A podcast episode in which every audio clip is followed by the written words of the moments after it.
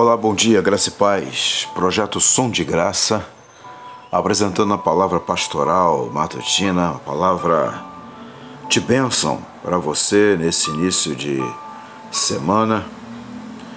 E a intenção, a visão é que você seja muito abençoado, seja edificado. Uma palavra que visa favorecer a nossa caminhada, o desafio da grande caminhada. E eu quero pontuar uh, algumas, algumas situações aqui, algumas, uh, algumas dicas né, para esse desafio de viver. Né? Temos decidido uh, pela matrícula na Escola de Jesus, né, numa perspectiva de estarmos sempre aprendendo com Ele. E nessa manhã quero falar, começar falando sobre a vontade de Deus. Quando queremos conhecer a vontade de Deus, há três coisas que sempre convergem: o impulso interior, a palavra de Deus e o caminho das circunstâncias. Nunca haja até que estas três coisas concordem. Deus não deseja que o mal aconteça, mas permite que ele se dê. Assim, não é da vontade de Deus que um bebê nasça com uma doença grave, incapacitadora ou letal Deus não a evitou. Não é da vontade de Deus que um pai despenque mortalmente seu carro numa curva. E Deus não o interceptou. Não é da vontade de Deus que chuvas produzam lamas que sepultem corpos e casas. E Deus não as impediu. Uma criança nasce enferma porque uma lei natural foi quebrada e talvez ainda não a conheçamos. Um caminhão tomba na curva porque houve uma falha, talvez do motorista, talvez do construtor da estrada, talvez do órgão fiscalizador. e segue-se, né? As chuvas destroem porque, tendo caído, precisam passar. Mas nós gostaríamos que Deus tivesse agido e abortado os desdobramentos desagradáveis e dolorosos. Nós queremos que Deus suspenda suas próprias leis em nosso favor. Na verdade, podemos pedir por saúde mesmo comendo mal. Podemos pedir para chegar bem ao destino mesmo não prestando atenção. Podemos pedir por segurança em nossa casa mesmo que a tenhamos construído em lugar inseguro. Podemos pedir, conceder é com Deus eterno. Eu lhe tenho ensinado, diz Salomão em Provérbios capítulo 4, eu lhe tenho ensinado o caminho da sabedoria e a maneira certa de viver. Se você andar sabiamente, nada atrapalhará o seu caminho e você não tropeçará quando correr. Você percebe que existe o tempo todo na carta de Deus, vamos percebendo essa dicotomia que tem a ver com a provisão dele, que tem a ver com a orientação dele, mas também tem a ver com a nossa responsabilidade. Portanto, podemos aprender a viver com o nosso Deus, e inclusive podemos aprender a vencer Vencer na vida, você quer vencer na vida? O exemplo é a escola da humanidade. Só nela os homens poderão aprender. Edmund Burke fez essa declaração. Para vencer na vida, Deus nos dá as orientações de que precisamos.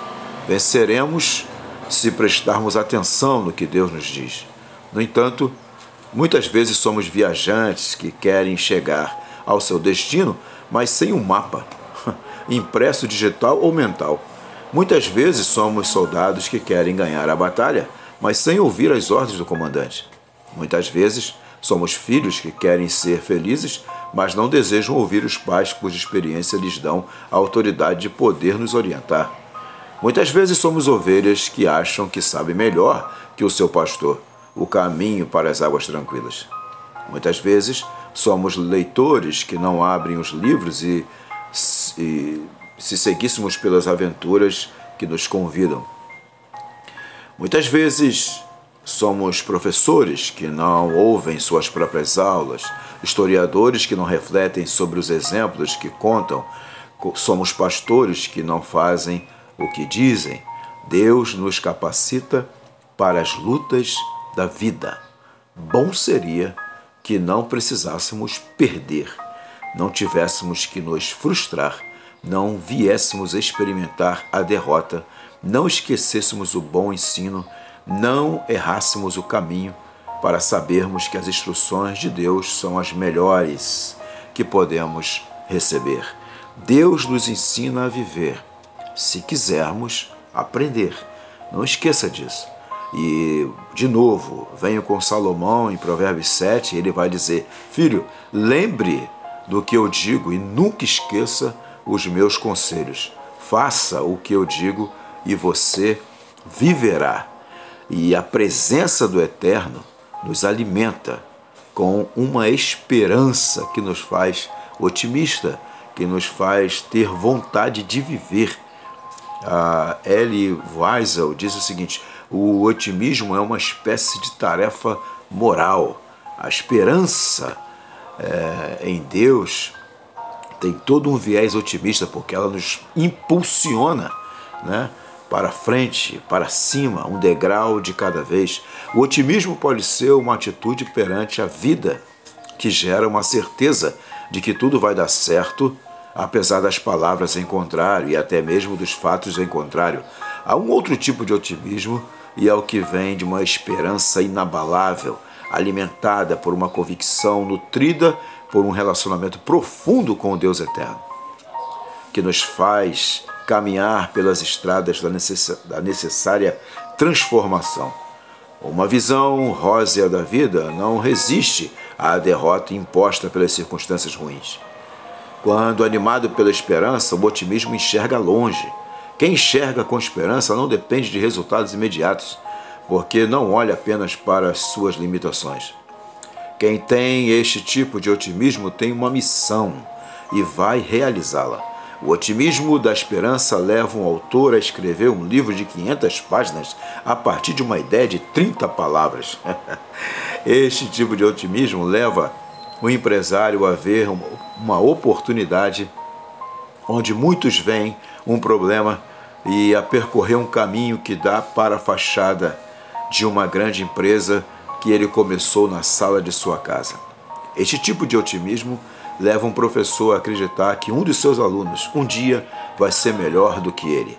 A esperança otimista começa na missão, continua sua tarefa e completa sua obra. Esse tipo de otimismo leva um pastor a descobrir aquela ovelha que às vezes está lá, quietinha no canto, e esse pastor acredita que ela pode se levantar e ser um instrumento vivo nas mãos do Eterno. A esperança otimista começa na missão, continua na tarefa e completa sua obra com Deus, por Deus, para Deus, para a glória de Deus. Portanto, não percam a confiança de vocês, porque ela tem grande recompensa. Hebreus capítulo 10, versículo 35. Deus te abençoe. Um grande abraço pastoral, um abraço amigo. E sim, por favor, não temas. Segura na mão de Jesus. Corresponda ao braço do Senhor Jesus estendido nesse dia, nessa manhã, para você e levante-se e com coragem caminhe com esperança em nome de Jesus. Amém e amém.